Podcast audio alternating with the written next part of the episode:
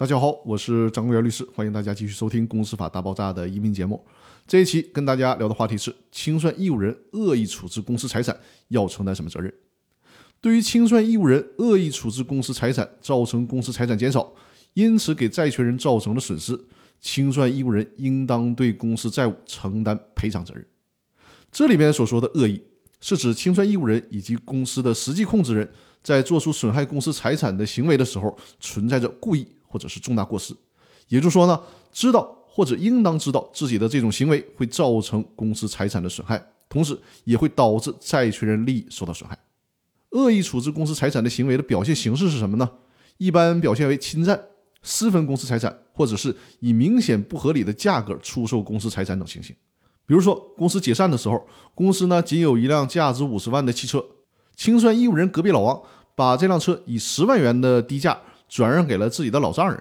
这很明显，无形之中公司就损失掉了四十万。假如公司对外欠了五十万的债务，那如果按照车的正常价值，本来是可以全部偿还公司所欠债务的，可是被隔壁老王这么一折腾，公司的债权人就只能拿到十万块钱了。这就是非常典型的清算义务人恶意处置公司财产的行为。如果出现了这种情况，清算义务人和实际控制人对公司债权人的赔偿范围是什么呢？